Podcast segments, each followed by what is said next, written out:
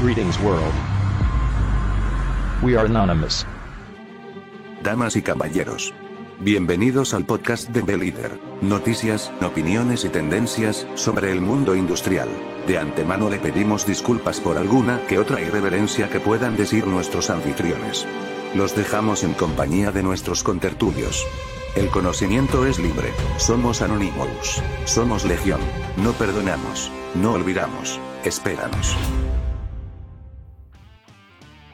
Hey, ingeniero, Hola, ¿qué tal? ¿cómo Muy buenas estamos? noches. Buenas noches, ¿cómo estamos, Inge? Bien, Inge, ¿y tú?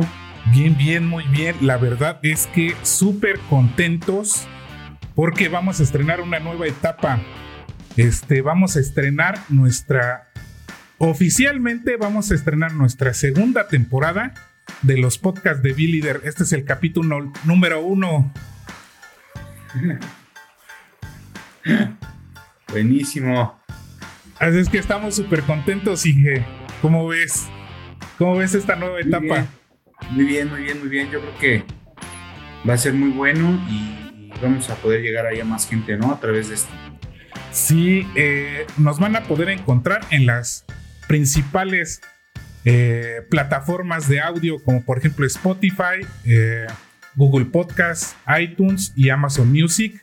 Y por ahí también en Anchor. Ahí vamos a estar subiendo estos podcasts. Así es que si no nos pueden acompañar en vivo los miércoles a las 9 de la noche por el canal de YouTube de Billy Leader, pueden eh, escucharnos todos los jueves eh, va, va a tener una semana de diferencia este, y vamos a estar subiendo ahí los, los audios. Así es que si no nos pudieran escuchar en vivo, nos pueden escuchar eh, en formato grabado de audio. Como ves, Inge? Súper bueno. Está bien, ¿no?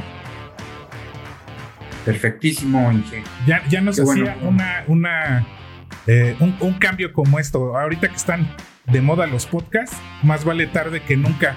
Fíjate que yo Sí, los, eh, fíjate que los podcasts yo los había empezado a subir en el 2017. Los podcasts de, por eso digo que esta es ya la segunda temporada. Los podcasts de la primera temporada ya los, este, ya los subí. Tienen un formato diferente. Apenas había iniciado en este, eh, eh, en este rollo de las redes sociales. Pero pues ahora vamos a este, estar, subiendo, a estar subiendo y compartiendo este tipo de, de transmisiones. Así es que si quieren que, por ejemplo, le respondamos alguna pregunta, nos pueden escuchar en vivo, ahí nos pueden hacer las preguntas y ya después la respuesta también la van a poder recordar en formato de audio ya grabado para que puedan descargar estos podcasts. Súper bueno. Como ves, Inge, este, pues como lo dijimos la transmisión pasada, ya cerrando este año, este 2021, y de eso se va a tratar este, eh, este podcast, este eh, video podcast también. Vamos a ver, eh, adiós lo viejo, hola lo nuevo, en, form- en forma de pregunta. Porque vamos a tratar el, tema de también la obsolescencia programada. Así es, que es un tema súper interesante, que ha dado mucho de qué hablar y que eh, finalmente aplica hoy para, o se está aplicando en muchas, en muchas, este, en, en varias partes de nuestras vidas. Sí. Y La al final es que sí. se, supone, se supone que es un delito, ¿no? Así Entonces, es. Se supone que sí está Vamos a penado. hablar del tema. Sí, fíjate que para iniciar les voy a platicar una breve historia de cómo surgió esta idea en la industria de la obsolescencia programada. Fíjate que yo creo que todos conocemos la historia de la bombilla que más ha durado encendida. Esta bombilla se encuentra en la estación de bomberos de Livermore. Lleva encendida cerca de 120 años, lleva a cumplir 121 años y está encendida desde 1901.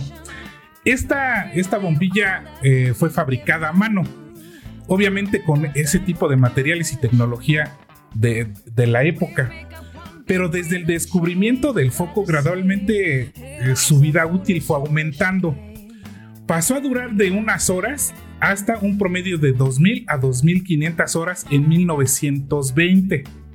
Sí. En este punto, el tiempo de vida de las bombillas, es decir, en 1900, de, a partir de 1920, el tiempo de vida útil de las bombillas dejó de crecer y por el contrario empezó a disminuir.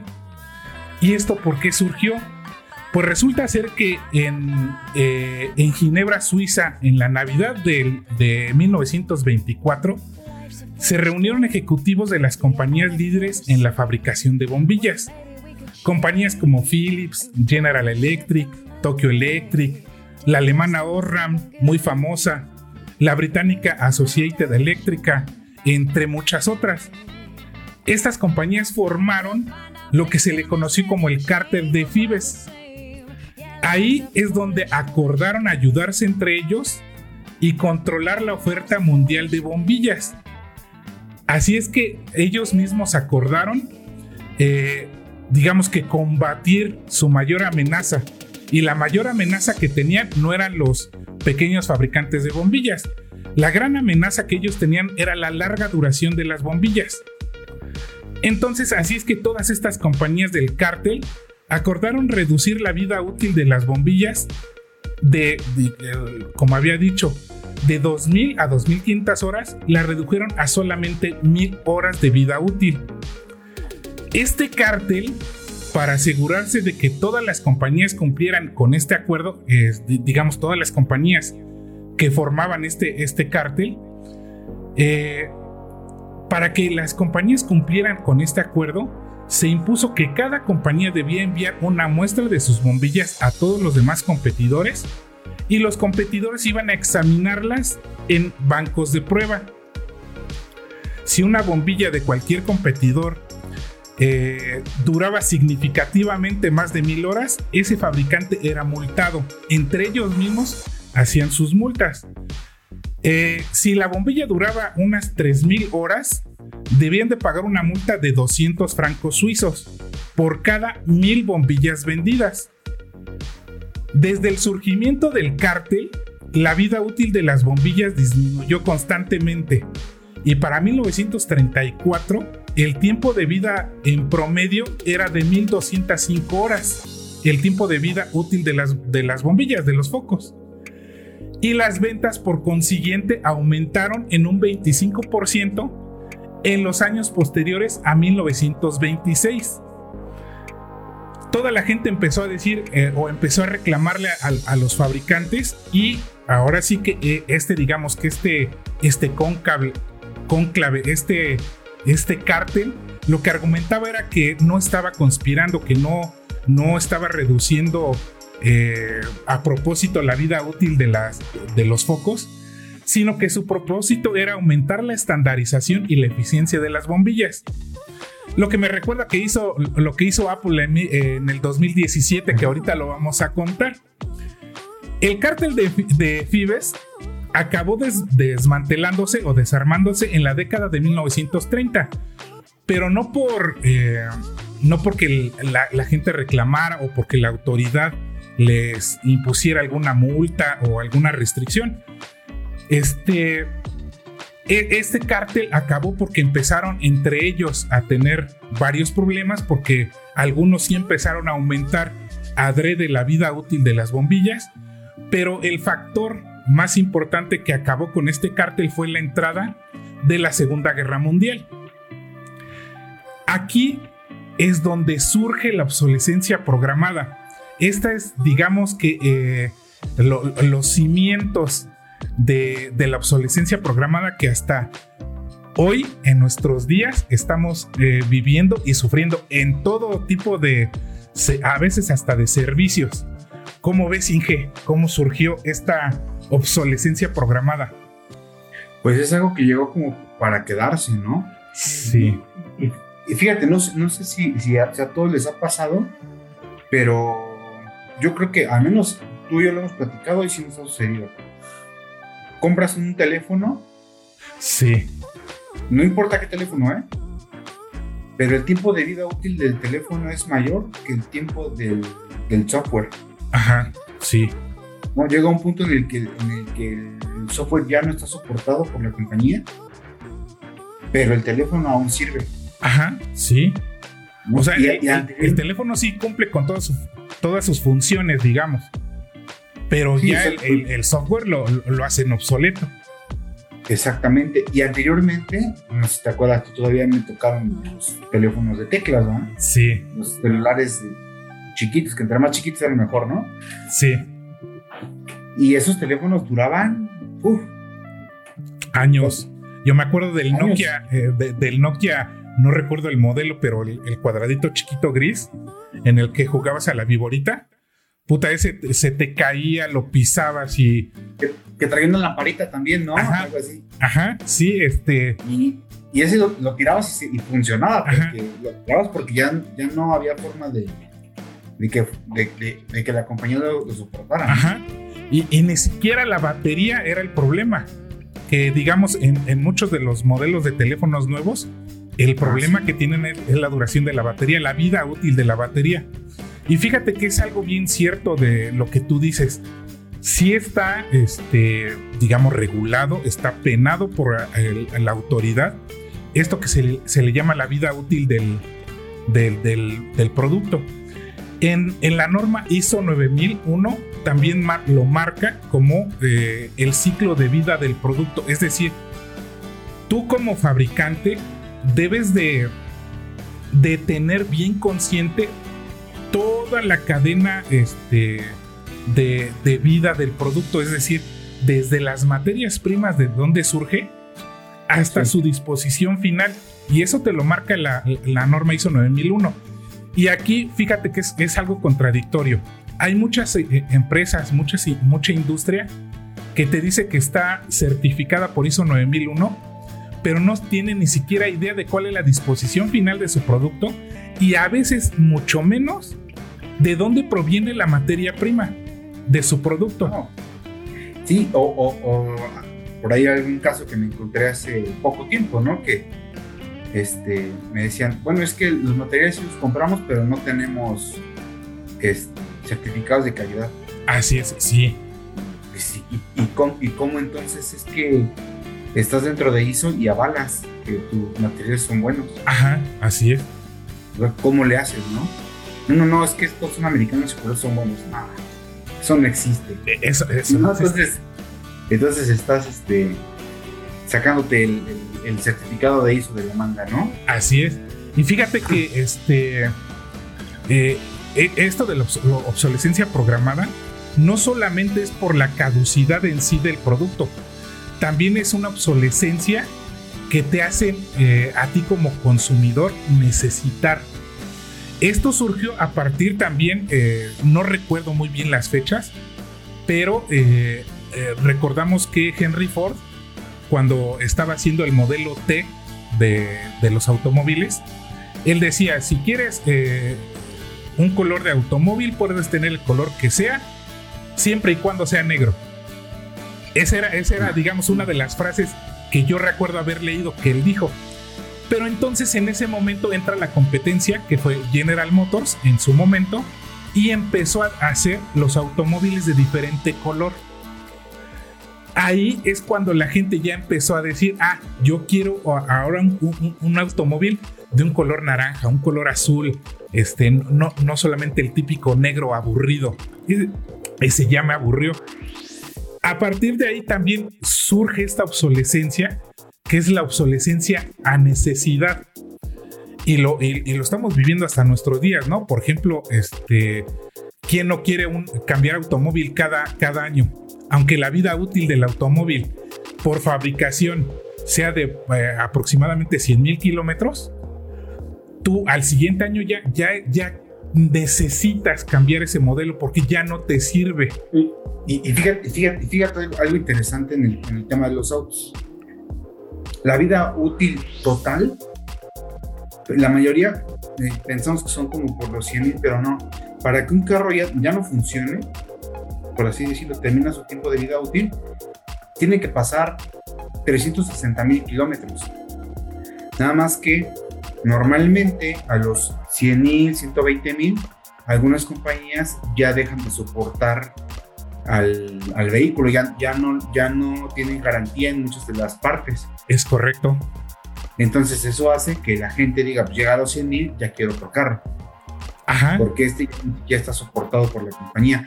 Pero ah, los carros antiguos no tenían ese asunto. O sea, y, y es, lo mismo, es lo mismo, por ejemplo, con las televisiones antiguas. Podían Sí. refaccionarlas. Sí, ¿no? que, que fí- fíjate, eh, eh, ahorita me hiciste acordar de algo. En México teníamos esa cultura de la reparación. Claro. Puta, yo me acuerdo que este, mis papás tenían una televisión y la llevaban con el técnico. Este, le cambiaban la perilla nada más para cambiar y te podía durar otros 3, 4, 5 años hasta que volvía a fallar la perilla y se, la- se le volvía a cambiar. Los bulbos igual, este, eh, había refacciones para cualquiera, para los automóviles, este, para todo tipo de aparatos había, había refacciones y tú podías reparar. Entonces yo me acuerdo que aquí en México sí se tenía esa cultura de la reparación. Sí. Y fíjate, cuando, empezó esto de la obsolescencia programada, yo eh, tengo un familiar que se dedicaba a arreglar ese tipo de cosas. Primero se, di- se dedicó a televisiones, luego a estéreos, este, y así le fue aumentando, ¿no? Eh, y después cambió a computadoras y arreglaba computadoras. Y decía, oye, pero ¿por, ¿por qué el cambio? No me dice, es que fíjate, tengo aquí pantallas y pantallas grandes, grandes de 50 pulgadas. Dice, pero, me- pero sale más caro repararlas a que el dueño se compre otra. Así es. Y Y fíjate, entonces ya no, las, ya no se pueden arreglar. ya, ya no se pueden arreglar. Aquí Y, te... y él por eso, mi- perdón, No, dime, dime, dime. y, y él por es- y él por eso migró a computadoras. Pero después resulta que ahora las computadoras pasa lo mismo. Pasa lo mismo. Sí. a menos que sea una computadora armada o que sea de muy, de muy alta gama, pues te conviene repararla. Ajá. Pero si no, una laptop eh, común, Sí. Pues se descompone y ya, no, ya repararla ya no es costeable. Mejor te compras otro. Así es. Algo pasó eh, en el año 2000, no recuerdo si 2000 o 2001, de un youtuber muy famoso este, eh, que se llama Casey Neistat, que este, este youtuber empezó, digamos, como que a revolucionar el- el- la, la forma de hacer sus, sus vlogs. Entonces por eso se hizo muy famoso, pero el primer video que se le hizo viral fue que eh, él hizo, eh, él documentó una llamada de hacia Apple en el que su, su iPod ya había dejado de funcionar y tenía, no, no recuerdo muy bien el dato, pero creo que tenía este, unos tres o seis meses de, de uso y entonces llamó a la compañía. Este, entonces, al hacer la llamada, Apple lo que le contestó, mira, sí, sí te hacemos la reparación del, del, del iPod, nos tienes que enviarlo, el, el envío te cuesta 200 y tantos dólares. Entonces, pues mira, este, yo creo que pues te va a salir más caro el envío de la reparación que comprarte uno nuevo. Entonces él, él- él hizo un, un- video muy viral en el que dice es que Apple no se hace responsable de las garantías de sus equipos. ¿Cómo es que me está diciendo que tire este, este equipo cuando tiene poco uso y no se hace responsable de, de- su, de su producto? Este fue uno de, los, de, sus videos que más viral se, se- se hizo.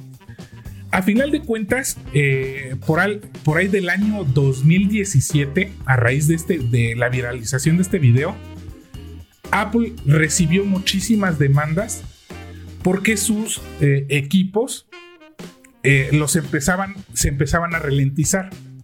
Entonces los usuarios decían, es que mi, mi, mi- teléfono se está haciendo muy lento, este, no es posible, todavía sirve, pero se está haciendo muy lento. A lo que Apple contestó, es que miren, este, sí los estamos haciendo lentos, pero es para, eh, para aumentar la vida útil de la batería. Es que la batería pues no se puede cambiar. Entonces, como, como la batería no se puede cambiar, pues para que les dure más tiempo, por eso se los hacemos más lentos. Aquí es lo que este, decía este, eh, este cártel. Este cártel de Fibes. O sea, no, es para hacer el producto más, este, que dure menos, es para este, estandarizar el producto y para que lo mismo hizo Apple. Apple en este entonces, en el año del 2020, si no mal eh, recuerdo, eh, eh, de todas las demandas que hubo, sí perdió muchísimas. Se arregló en unas por fuera, pagando este, ahí, digamos, arreglo con los usuarios pero también se hizo acreedora a bastantes multas de cientos de millones de dólares. Pero aquí entra la otra parte. O sea, no, no solamente la responsabilidad de la, de la empresa, entra también la responsabilidad del usuario. Si nosotros como usuarios sabes que un producto es malo y va a caducar en tres meses y estás pagando, por ejemplo, aquí en México con, con uno de los eh, iPhone de más, más alta gama, se está pagando alrededor de 45 mil, entre 45 y 50 mil pesos mexicanos. Dices, oye, si, si ya dentro de un año no va a servir, pues ¿por qué no invierto en un teléfono más barato que hace lo mismo, que le dura más la batería, tiene mejor software y a veces hasta mejor hardware? que andar comprando este, el iPhone de última moda, pero es, es lo que te digo, ¿no? Es esa obsolescencia que la compañía hace que te, que te diga, no, mira, es que ahora las esquinitas son curvas. Eh, antes eran este, rectas, ¿no? Ahorita se ve más aerodinámico. pero ¿sabes qué, es lo que empieza a suceder? Eh, empieza a suceder un fenómeno bien interesante y que no nada más se da en, en, los teléfonos celulares, porque actualmente, ¿qué es lo que haces? Dices, en vez de comprar un teléfono de 50 mil pesos, voy a contratar un plan tarifario. Ajá. En la compañía que gustes y mandes. Donde tengan ese teléfono. Y entonces pago el plan y sé que en dos años me lo van a cambiar. Sí. ¿No? Y pasa, está pasando lo mismo con los automóviles. Sí. ¿No? Actualmente ya existe la manera de que tú no compres el auto. Ajá. Sino que tú lo que haces es pagar una renta mensual, digo, por decirlo muy este, coloquialmente, pero pagas una renta mensual de tu, de tu coche, que lo facturan cada mes, aparte de que lo estás haciendo deducible de impuestos, no adquieres el vehículo. Y puedes cargar en ese mismo, en ese, en ese mismo puedes estar cargando los mantenimientos, puedes estar cargando el seguro, todo. Sí. Y entonces cada mes pagas y sigues disfrutando del, del coche como un servicio a los dos años te cambia mi carro. Ajá, sí. Entonces, lo que hace el arrendador ahí es que cambia el carro y este, lo, lo, retiene y lo vende. Sí. ¿No? Y entonces su flujo pues, va para arriba y siempre estás pagando más de lo que realmente vale el vehículo. Ajá, sí. Ahora, eh, eh, es que también entra la otra parte, ¿no? Es, es, es ese juego entre trabajo, entre consumo, entre la sobrevivencia de las empresas, utilidades. Es, es todo un juego muy, eh, a veces muy complicado de entender. Por ejemplo, también por ahí leí que en, la Gran Depresión de, los 1900 y tantos, no recuerdo tampoco la fecha, pero por ahí alguien eh, sugirió que eh, fuera obligatoria la obsolescencia para dar trabajo. Es decir, hacer que los, que los productos caduquen antes, o sea, sirvan su vida útil, termine antes, para fabricar más, vender más, y cuando vendes más, tú necesitas un mayor número de empleados. Entonces, digamos, esa también fue una manera de salir de este tipo de, crisis, la crisis financiera. Pero, ¿qué está pasando hoy? Ya no, ya no la, la década de los 1920, ya no ahorita ya estamos en un nuevo este, siglo, eh, estamos entrando al 2022, en donde yo creo que nada más la obsolescencia que sí está justificada es la tecnológica. No sé si me explico. Sí, y, y, y afecta a todo. Sí. O sea, porque eh, pongo, pongo, pongo un ejemplo. Para alinear una bomba, una vez que se abre una bomba, para, para, alinearla anteriormente se llaman. Sí. ¿no? Ponías unas barritas y ahí le iban alineando y le pegaban con un martillo y le iban alineando hasta que se veía más o menos, este, eh, pareja debe tener un declive, Ajá. pero se vería más o menos pareja y no más acomodar en el declive. Hoy en día, lo que haces es que eh, tienes una, una tipo tablet, Ajá. esa tablet este, va conectada por Bluetooth a, a un par de eh, como de brazos que pones en la bomba, que los haces girar y ya te van diciendo qué tanto te falta, qué tanto tienes que apretar, este, los tornillos, qué tanta vibración tiene, o sea, te dice todo, pero se conecta a un sistema Windows, este, no sé, 10. Sí. Sí, sí, sí. sí. Al 11 ya no se conecta. Es correcto, ajá. Entonces, entonces, si es tecnológico, como la tecnología está en todo, ahora cuando vas a alinear una bomba, a lo mejor cada tres años o cada dos años, tienes que comprar otro equipo nuevo para que se pueda conectar o actualizar el que tienes para que se pueda conectar. Ajá, sí. Por eso te digo, es, es, es un, es un juego eh, también, digamos, dentro de la ingeniería eh, muy complejo, porque, digamos, ahorita se está hablando mucho de lo que es eh, calentamiento global, contaminación, todo eh, lo que involucra el medio ambiente. Y obviamente el medio ambiente no, no, no es no, no es sinérgico con esta obsolescencia programada, es al contrario, es muy perjudicial. Porque al tener tú la obsolescencia programada necesitas forzosamente más insumos. Energía, sobre Eh, todo. Energía. Que digamos tú, un, un porcentaje sí lo puedes reciclar, pero la gran parte no. Porque aquí, y aquí es donde, donde traigo a colación, a colación lo que dije, a- a- nos hace falta ingeniería en, en ese aspecto. Porque digamos, el reciclaje todavía es muy caro. Si tú abarataras... es- dime. Y es que es, es lo mismo, dije, hablamos de energía. Ajá, Finalmente tú, para, para fabricar un producto consumes energía. Para reciclar un producto consumes energía también. sí, Entonces, aquí eso es, lo- eso es principalmente lo que pega. Hay, si hay muchos residuos, los podríamos recoger y reciclarlos, pero reciclarlos implica transportarlos, implica, este, implica volver a, a triturar, por ejemplo, ajá, volver a separar, volver a fundir, y todo eso es energía. Y la energía hoy en día, la mayor parte de la energía se obtiene de quemar combustibles, sí, o de quemar gas, o de quemar carbón. sí. Sí, sí, y sí. eso es, y, y- y eso va acorde con lo que tú dices, o sea, ahí, ahí es donde, donde está la mayor cantidad de dióxido de carbono que está generando en el planeta. Es Que correcto. eso es lo que poniendo en la torre. Sí. Y fíjate que este, precisamente nos surgió esta, esta idea de tratar este tema porque ahorita se acercan las épocas de mayor consumo. Entonces por eso, por eso se me ocurrió el título de este, Fuera lo nuevo, eh, digo, fuera lo viejo, este, venga lo nuevo.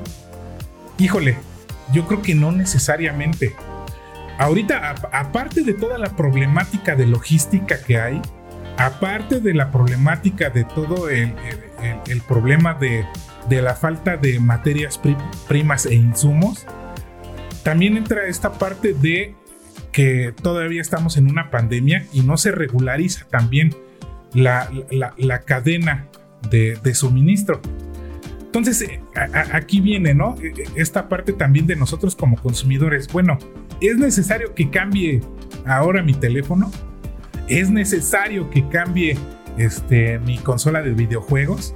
¿Es necesario que compre algo que se me antoja nada más porque se me antoja? Yo creo que, fíjate, aquí, aquí entra también una gran responsabilidad de nosotros como consumidores. Y que nosotros como consumidores le tenemos que hacer saber a la industria hacia dónde vamos, hacia dónde tiene que ir. Porque obviamente la industria, si tú la dejas, pues va. O sea, ella sigue, porque sus indicadores son eh, básicamente de producción y de indicadores económicos. Entonces, por eso en, la, entrada de este, de este nuevo año se, nos, se, nos, este, se nos ocurrió tratar este tema de la obsolescencia programada. Pero no solamente la obsolescencia en, en los productos, sino también en la obsolescencia de nosotros mismos, ¿no, Inge? Claro. Sí, sí, sí. ¿En, que, en cómo vamos caducando también? Sí. Eh, que aquí, digamos, eh, eh, lo vuelvo a repetir, en tecnología nos estamos quedando atrás. Y que yo en, un video que, que publiqué el, el, lunes pasado, que fueron 10 propósitos para la industria, hay que tener propósitos este, personales, pero también este, profesionales, hacia dónde vamos, qué es lo que queremos hacer y que esos propósitos eh, para cumplirlos, así como lo de la obsolescencia programada, que no se hagan obsoletos durante el transcurso del siguiente año, ¿no? Si, si por ejemplo mi propósito es bajar de peso, que realmente lo cumplas y que no a los dos meses ya sea obsoleto y lo tengas que retomar dentro del 2023. Sí, claro. Fíjate que va, en todos los. Va, esto de la obsolescencia aplica que, eh, que decías un momento en todo, ¿no? Sí. En todo. O sea, como dices, tanto en lo que estamos haciendo, la responsabilidad que tenemos en ello. Eh, y, a veces cosas bien sencillas, ¿no? Vas a, vas a, este, eh, para quien tiene empresas, ¿no? que tiene empresa y va a dar teléfonos a, los vendedores, por ejemplo, pues cómo le vas a hacer ¿no? para que dure un poco más el, material, ¿no? ¿Cómo le vas a hacer para que este, los vehículos a lo mejor no generen tantas emisiones tengan más durabilidad? Fíjate, algo, algo, algo interesante. Hace rato te decía, un vehículo común 360 mil kilómetros es su tiempo de vida útil.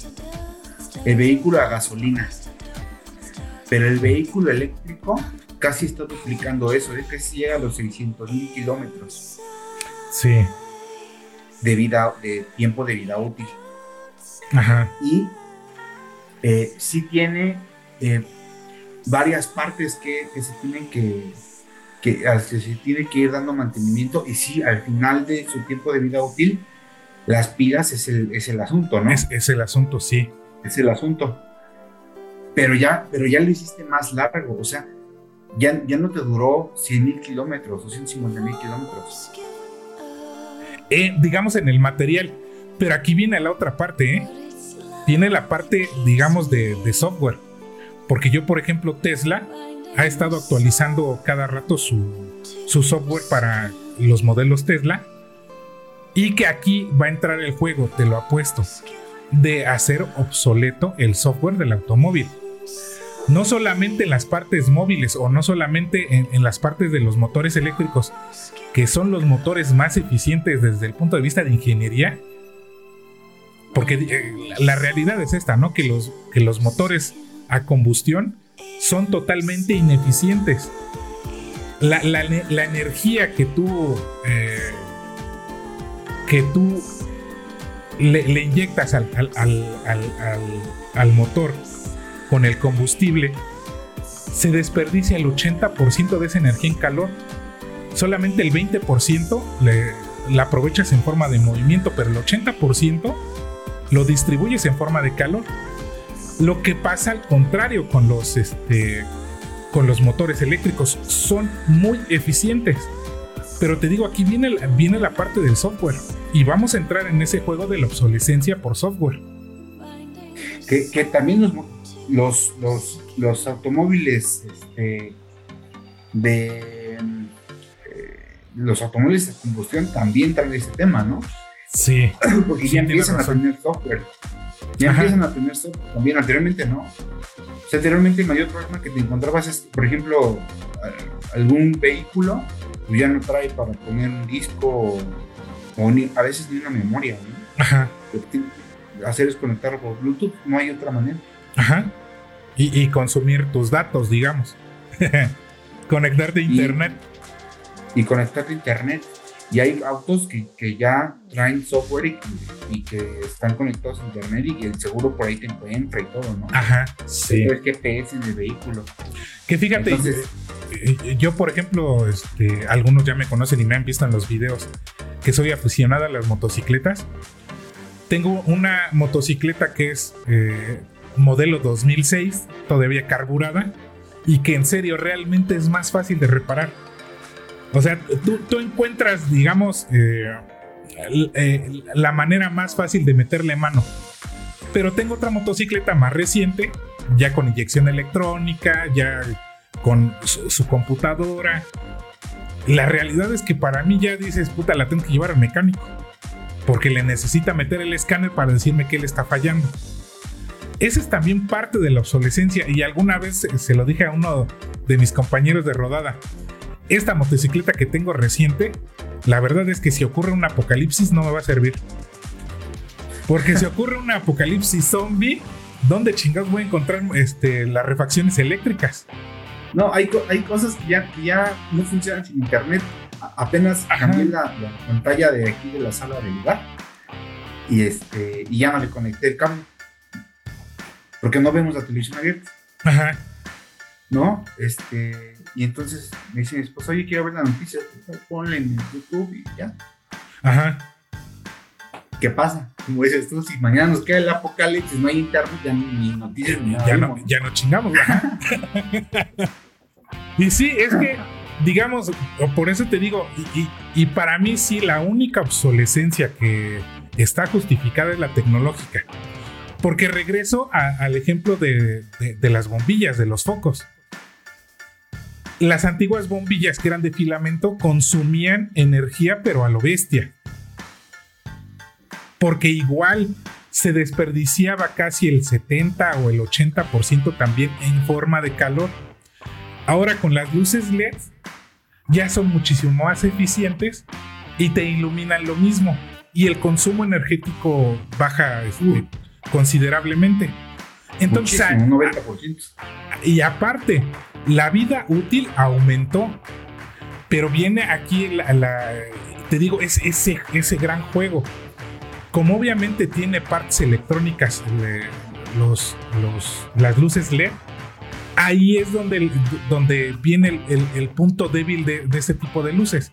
No precisamente en los LEDs, sino en la parte electrónica, que se puede quemar si le ocurre alguna descarga, este, que se puede desoldar, que a lo mejor por la manipulación del mismo foco un cable este, o un alambre se, cortó, se desoldó. Y muchas veces, o yo creo que la gran mayoría de las veces no tiene reparación. Y nosotros como estábamos acostumbrados, pues tú lo tiras a la basura y ya. Yo, eh, yo la verdad no he visto un fabricante de este tipo de luces que se preocupe por la disposición final del producto. Y aquí está contradiciendo lo de, lo de la normativa y por ejemplo también lo de ISO 9001. ¿Qué estás haciendo tú como empresa que ya sabes que en tanto tiempo va a caducar el producto? ¿Qué estás haciendo para, eh, para llevar el seguimiento y darle una buena disposición final de tu producto? Sí, claro. No, y, es, y, y como tú dices, yo tampoco he visto una empresa que se preocupe por esa situación en este momento, ¿no? Ajá, sí. Fí- Fíjate que hay, hay un- hay una que sí, y, y creo que fue, este, y, ya, y ha sido más bien como que de rebote, y es Coca-Cola. Coca-Cola trae una campaña súper agresiva para recuperar eh, PET. Pero aquí, a- aquí yo te pregunto, ¿por qué hizo obsoletos eh, eh, o por qué hizo obsoleto el uso del envase de vidrio? Que 100% reciclable, te dura más, contamina mucho menos que el PET. O sea, ¿por qué lo hizo? No sé, digo, si me preguntas y, y lo pienso, pudiera ser a lo mejor por el consumo de energía. Pero a ver, O sea, que sale, que sale No. más barato, que sale más barato hacer, este, hacerlas nuevas y tirarlas que recuperarlas, sanitizarlas y, y volverlas a ocupar. es que entramos entonces a, a- a ese juego, ¿no? es la obtención de, mayor, de mayores utilidades. Claro. Y, y, y, ellos traen esa, esta campaña y sé también que eh, Grupo Modelo tiene una campaña muy agresiva, pero ellos para reducir energía. Que esto yo considero que es todavía más importante que el recuperar el PET, porque recuperas el PET y, y tú sabes lo que, lo, que decíamos un rato. Lo recuperas, lo vuelves a, a, separar, porque el PET para que se pueda recuperar se tiene que separar. Tú no puedes una botella lavarla y volverla a llenar. ¿No? Sí. Tienes, tienes que separar en las dos sales este, y ya que tienes separado, vuelves a formar el polímero. Ajá. Es la única manera en la que puedes reciclar el PET y que lo puedas volver a ocupar para consumo, o sea, para, para poner una bebida dentro, ¿no? Y, y, es, y es lo que te dije hace rato, o sea, que hay consumo de energía. Yo veo más viable, por ejemplo, y enfocar hacia, hacia consumir menos energía para realmente tener un impacto en general. Y eso y, y, apuntar hacia, consumir menos energía haría que la obsolescencia programada fuera mayor, o sea, tuviera mayor tiempo de vida útil. Es que mira, tarde o temprano yo creo que vamos a entrar a ese, eh, a, ese aspecto. Eh, interrumpo tantito, Inge nos manda un comentario, Betty nos dice, hay pocos lugares para reciclar vidrio y el transporte es costoso. En donde vivo no hay forma de entregar vidrio para reciclar. Y es que ese, es parte del asunto, ¿no? Las mismas empresas no, no ponen, eh, digamos, esta, esta parte que les hace falta. Eh, yo por ahí en, normativa, no recuerdo la norma, pero eh, sí dice que toda, toda compañía está obligada a tener su planta de tratamiento de aguas. Toda compañía tiene eh, esa, obligación de poner su petar. Dime qué compañía lo cumple. Solamente las grandes, ¿no? Este, los grandes corporativos, este, tipo Procter, Coca-Cola, eh, de ese tamaño. Es, si no, si no me equivoco, la 1 y la 2 de Semarnat. Es correcto, sí, es correcto. Que dicen, que tienes que tener la planta de tratamiento, obviamente en función de lo que generas, pero tan solo si hablas de residuos sólidos, dice, pues, pues, los residuos que salen no pueden llevar ni heces fecales, ¿no? Ajá, así es. Ahora y también. Ya diciendo eso, tienes que, tendrías que este, tratarla, ¿no? Sí, y no solamente se trata de la industria manufacturera o este, petrolera, también en la industria de transporte. Me ha tocado ver que, por ejemplo, le hacen mantenimiento a los tractocamiones, a los trailers, y la disposición del aceite es tirarla directamente al drenaje. O tirarla en, eh, un, en, un, lote baldío que tienen detrás del patio de maniobras y pues ahí hay que se quede. Este, pues con eso de que ya no quieren que crezca pasto, pues ahí échalo ahí. No sé si me explico. Esto, esto está normado.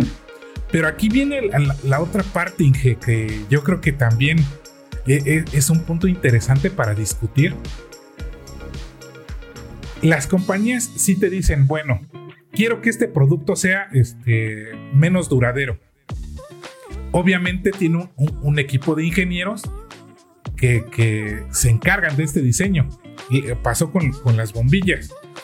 Y creo que pongo el ejemplo de las bombillas para que quede un poquito mejor ejemplificado esto. Cuando se hizo este conclave, este cártel de FIBAS, ellos dijeron, bueno, sí, ya las bombillas duran este, 2500 horas en promedio, las reducimos a 1000. Pues ahora le tengo que decir a mis ingenieros que busquen la manera de que el foco dure menos. Porque una, una cosa es el empresario que a veces no tiene idea de cómo realizar este, la investigación y desarrollo de productos. Y por eso se, se, arma de este equipo de ingenieros. Y aquí eh, este, te pregunto, y a lo mejor está para eh, discutir está para reflexionar o a, veces también para eh, entrar en debate en ese, en ese asunto. ¿Dónde está la parte ética de, los ingenieros que se encargan de hacer esto? Porque saben, sabemos lo que están haciendo o lo que estamos haciendo al diseñar un producto que dura menos. ¿Tú cómo lo ves? Híjole, Sí, Es está, sí, está, está bueno para... Y, y- y- y te digo porque a mí también me tocado estar de este lado, ¿no? O sea, en donde eh, sabes que vas a generar un residuo y te dice el cliente, yo lo voy a disponer. Y le preguntas, ¿cómo, cómo lo vas a disponer? Sí, ¿No? Y, lo preguntas, pero la verdad es que no quieres saber la respuesta.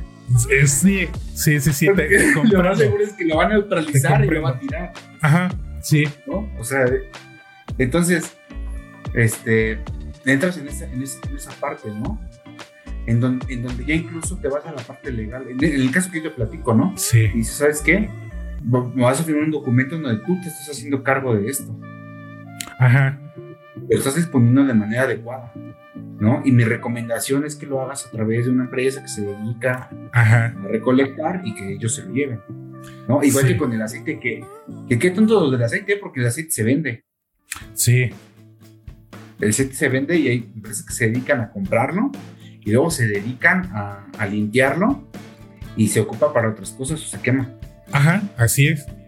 Y, y- y en, en este caso del, del transporte sí me ha tocado ver que le hacen así. O la otra, donde lo tienen almacenado, ya ves que se, forma, se forman unos lodos en el, como de, de sedimento. Esos lodos son los que, ah, pues échalo ahí afuera. Y los ves tirando el residuo así.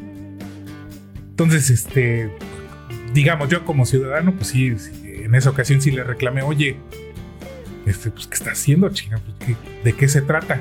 No, no, no, nada más es, este, es, es lodo de, de drenaje.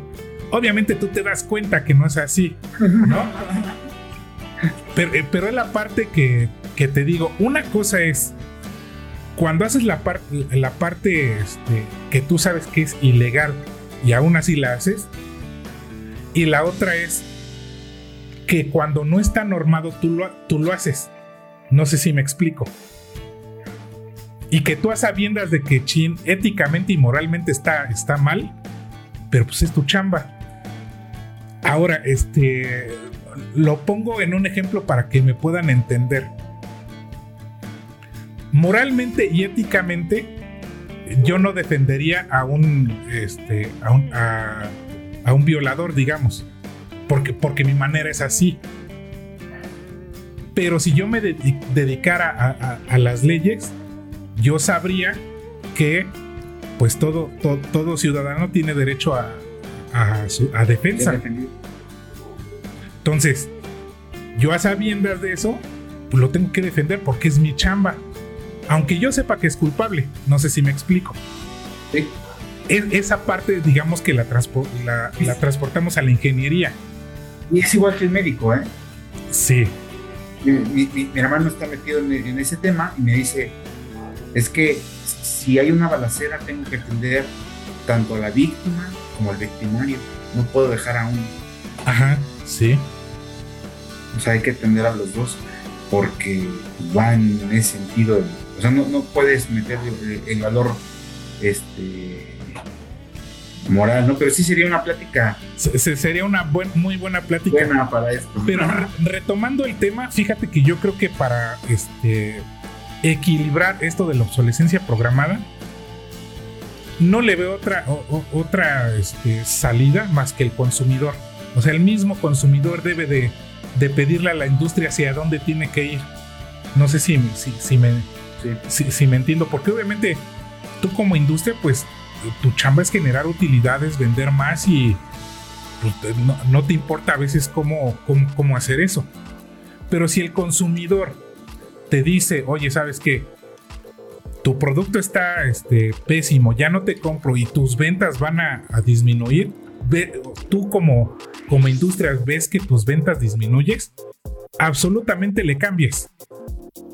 Le puedes mover unas dos, tres cositas, puedes engañar al, al consumidor dos o tres veces, pero ya después no te va a creer y tu, y tu producto o servicio no lo, no lo va a comprar, no, no lo va a adquirir. Entonces yo creo que este, para solucionar ese, ese problema de la obsolescencia programada, no hay de otra más que el usuario tiene que marcar el camino de la, de la industria. Posiblemente, posiblemente. Pero a veces eh, hay tanta ignorancia Sí, de todas estas cosas que digo es bueno que lo platiquemos. Sin embargo, este eh, es, es, mucho muy fuerte el marketing que hay detrás de todo, todo esto, ¿no? Sí. Así como Apple que lo mismo, o sea, cada año saca un teléfono nuevo, cada dos años saca un teléfono nuevo. nuevo entre comillas, porque es lo, entre comillas, es lo mismo, nada le cambia la cáscara. Ajá, sí. Sí, sí, sí. No, hay gente esperando uno o dos días antes, este, desde la noche, para poder comprar el nuevo teléfono. O ahora también se da mucho con los tenis. Antes no se daba eso. Ajá, sí. Pero ahora incluso con los tenis se da mucho, ¿no? Es que ya hasta se coleccionan. Se coleccionan. los famosos sneakers, creo que se les llama así. Y hay tenis de... Eh, miles, de, dólares. Ajá. Eh, he visto pares de tenis de 50 mil pesos, 150 mil pesos que dices, órale. ¿Qué dices? Oye, con esto te compras un coche. Eh, sí, y que yo creo que por ahí va, este asunto. Inge, para ya este, darle los últimos 10, 20 minutos de, de, este, de este podcast en vivo, claro está, este miércoles. ¿Qué te parece si platicamos de los propósitos para este 2022? Quiero que me compartas tus propósitos, Inge. Híjole, para mí ha sido un, 2021 bien, este, bien atropellado. Y este, o sea, para, empezar el otro año, lo, primero que quiero hacer es estar vivo. sí. eso ha marcado, ha marcado la pauta, ¿no? Este, de poder compartir más con mi familia que, en el trabajo. ¿no? Poner, poner eso en su lugar. Creo que eso es algo que traigo desde ahorita y es algo que quiero seguir este, para el año entrante, que es poner en ese equilibrio eh, a mi familia y a mi, a mi trabajo. Ay, qué chingón. Dije, compárteme. Qué chingón. Este, pues casi, casi es lo mismo que tú. Este año me dejó mucho, mucho aprendizaje. Eh, tanto profesional como personalmente. Y pues yo creo que, digamos, el único propósito así grande que yo tengo y, que es, eh, digamos, uno de mis objetivos es vivir, este, disfrutar, este, cada en vivo que hagamos, cada video que publico, cada curso que, eh, que se imparte, cada asesoría que damos, este. Como la de ayer. Como la de ayer, ¿no? O sea, este. E, e, ese, ese tipo de cosas, de esos retos personales que, que tenemos cuando nos están preguntando, a ver, ¿qué a ver, ingenieros, ¿qué hacemos? Puta, y tú a veces estás maquinando aquí en el centro a ver cómo le pueden hacer y que la solución la quieren ya y que tú un minuto lo ves eh, súper corto y espérate, este, deja, pienso cómo le hago. Ese tipo de cosas este, disfrutarlas más, estresarme menos, porque el pinche, porque el pinche estrés acaba. Este, y, no me refiero en el sentido de, económico, sino te acaba este, físicamente. Yo creo que ese es, uno de mis grandes objetivos este, personales. Obviamente entra eh, el sentido profesional tú bien sabes que me dedico gran parte de mi tiempo a, lo profesional y es seguirle. O sea, este, eh, tratar de eh, ser innovador, tratar de poner cosas nuevas, impulsar nuevas, nuevas maneras de ver la consultoría, la capacitación, este, conocer eh, más procesos, más tipos de industria. Y que, digamos, a lo que nos dedicamos nosotros, afortunadamente, y digo, para mí es un gusto, conoces muchísimas personas y que a lo mejor tú las ves unas horas, dos, tres horas que dura un curso, pero las, las conoces y, aprendes mucho de cada una de ellas. Entonces yo creo que... Sí, dime. Iba a añadir que sobre todo porque te, te platican de, de las cosas que le están pasando y eso te va nutriendo también, Sí, sí, sí, sí. ¿no? Sí, y este, eh, te digo, ¿no? Tú me dejaste una, un aprendizaje bien cabrón. Sé por la situación en la que, eh, por la que pasaste y tu, tu fortaleza para sobrevivir ese desmadre, puta, se, se, se admira. Y pues sí quisiera tener un poquito de ese, de ese, de, de- de ese, de ese ímpetu y esas ganas para decir, ah, chinga, pues ve lo que estoy pasando, no chingues, esto no es nada. No sé si me explico. Eh, Sí, dije, y, y, y, y, y- y pasa que cuando estás a- ahí en, la situación, pasa lo mismo, ¿no?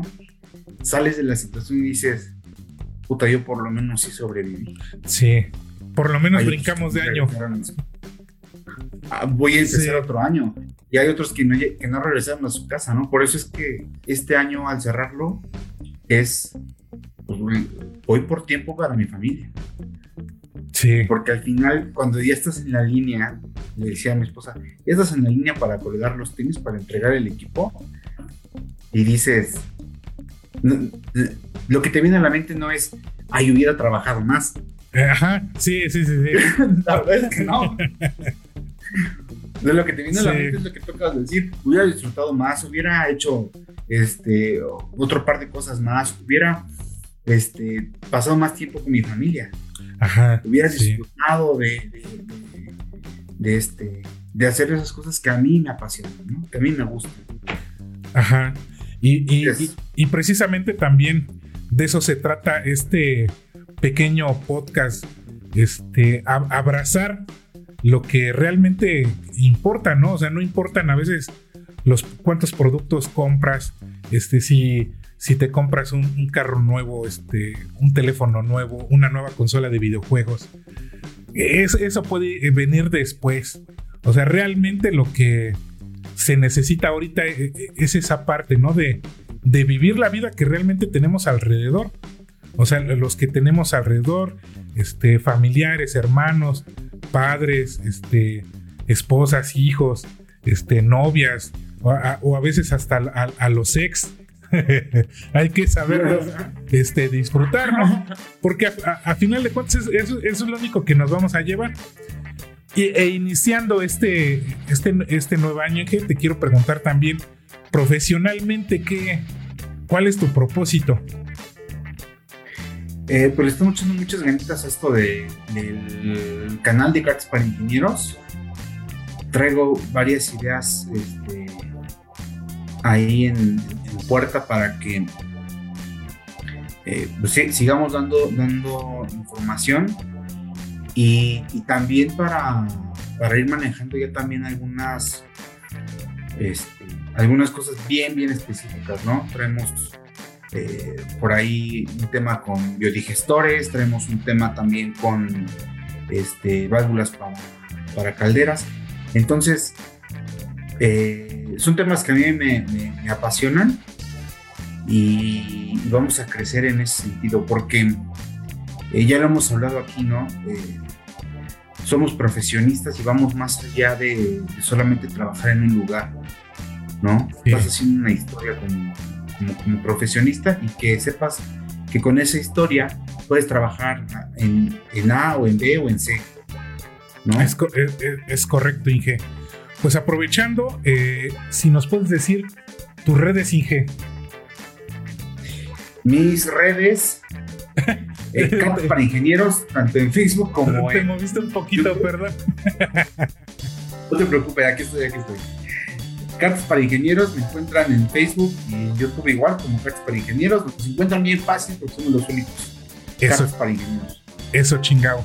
Yo también voy a aprovechar para decir este, mis redes. Ya saben, en Instagram nos encuentran como eh, bilider.oficial, en Facebook como bilider.oficial, en YouTube, en Twitter como bilider-oficial. Y obviamente, eh, ya lo saben, como al principio de, la, de, este, de este video o podcast, lo dije, ya nos pueden encontrar en el podcast de Believer, así lo pueden buscar en Spotify, Amazon Music, Google Podcast, iTunes y en Anchor. Aquí abajo de la, de la descripción del video ya les puse las, eh, las ligas a los diferentes este, sistemas de audio, pueden descargarlos y disfrutar de este tipo de pláticas grabadas, ya sea de día, de noche, en la mañana, en la tarde, mientras este, comen, mientras, este, iba a decir mientras duermen, pero no, mientras conducen, para que nos estén acompañando. Se van a estar subiendo los jueves, obviamente va a tener un, jueves de, de diferencia.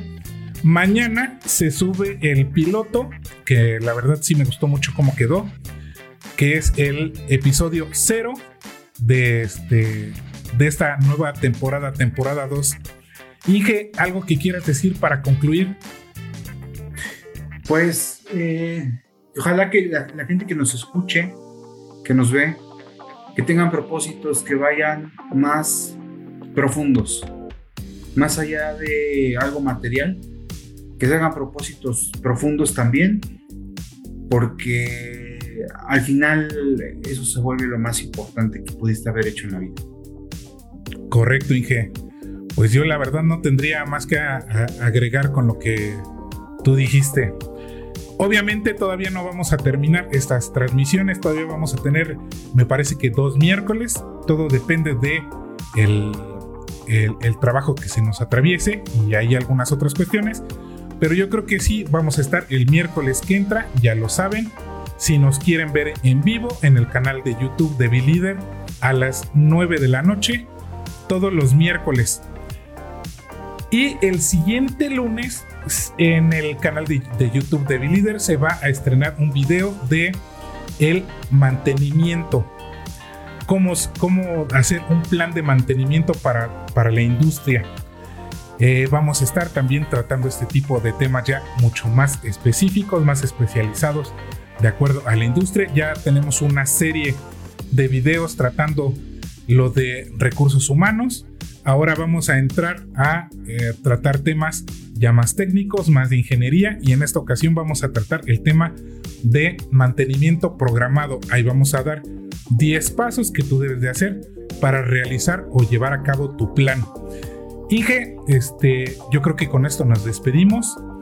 El siguiente miércoles nos estamos viendo, ya saben, dejen su like, compartan para los que nos están viendo en vivo y para los que nos están escuchando también eh, compartan estas transmisiones si les están eh, gustando. Pues Inge, nos despedimos. Hasta luego a todos. Nos vemos. Bye.